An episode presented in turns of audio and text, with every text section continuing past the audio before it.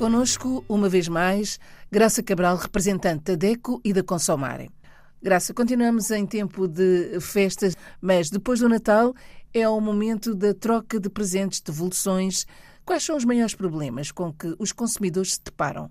Ora bem, é como diz a Isabel, e, certíssimo, portanto, a família já entregou os, os, presentes, já passou o dia de Natal e nós não temos, enfim, nós uh, aqui uh, em Portugal e os nossos amigos que estão nos países africanos de língua oficial portuguesa não têm a tradição dos espanhóis de trocar os presentes no dia de Reis, portanto, já fizemos a nossa troca e, na fim das contas, há sempre, além dos papéis por toda a parte, há sempre um presente que ou não tem o número correto ou é repetido, ao final nem funciona como deve ser, e isto aplica-se muitas vezes aos brinquedos, livros, peças de vestuário que efetivamente não foram o presente mais acertado. E então ficamos perante aquela situação de fazer uma troca ou uma devolução.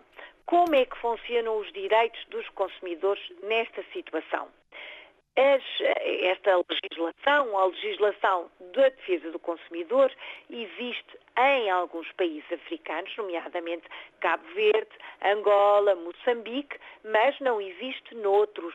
Uh, e na verdade é que a regra é muito parecida com a de Portugal, mas convém que os consumidores se informem cuidadosamente. Porquê? Porque se o artigo que comprou, se o presente que comprou, não tiver defeito. Por exemplo, comprou uma camisola para oferecer a um irmão, mas a camisola fica muito grande, não tem um defeito, o tamanho, é que, o tamanho que comprou é que não foi o correto. Neste caso, a troca ou a devolução do produto é uma simpatia, é uma cortesia do comerciante e deve ser conversada previamente. Se não fez essa conversa previamente com o vendedor, enfim, pode ter uma resposta muito pouco simpática que é não se faz troca porque o produto não tem defeito. E nesta situação, nos países africanos de língua oficial portuguesa que têm a legislação, a exceção é a Guiné, esta troca não é obrigatória se o produto não tiver defeito. Graça, e no caso do produto ter um defeito, o que é que acontece? Por exemplo, vamos imaginar que comprou um carrinho ou um brinquedo uh, a pilhas, por exemplo. E o recipiente onde se colocam as pilhas não está uh, bem acondicionado e não funciona o brinquedo como deve ser, em condições.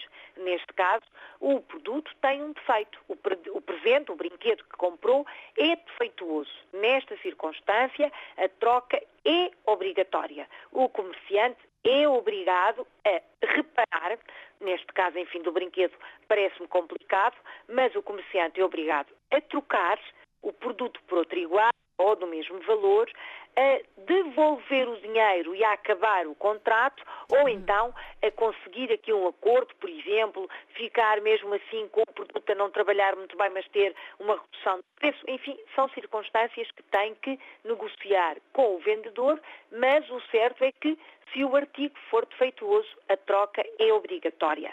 Atenção que o comerciante se não houver defeito, não é obrigado. Eu reforço muito esta ideia porque esta é uma questão que depois causa muitos conflitos e é difícil de resolver para uma associação de defesa do consumidor.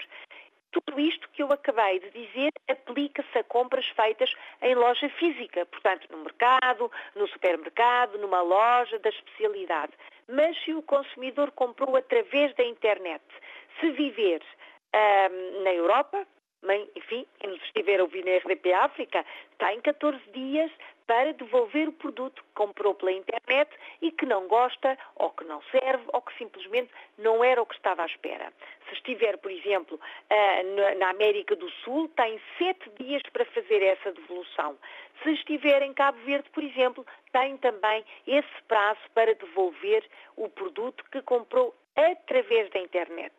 Neste caso, e como é uma matéria muito sensível, todos os consumidores que nos ouvem devem pedir ajuda a uma associação de defesa do consumidor do seu país, ou à DECO, ou à Consumare. Temos todo o gosto em ajudar quem nos ouve. A Consumare tem um sítio na internet com todas estas informações que estão ao dispor de todos os consumidores.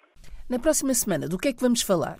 Para a semana vamos ainda falar no espírito das festas, vamos mesmo até ao Dia de Reis e continuamos a falar de espírito de festa, mas sem esquecer a saúde e a segurança para não estragar estas festas tão felizes. Olhe por si, o um novo espaço dedicado aos direitos do consumidor em África e em Portugal.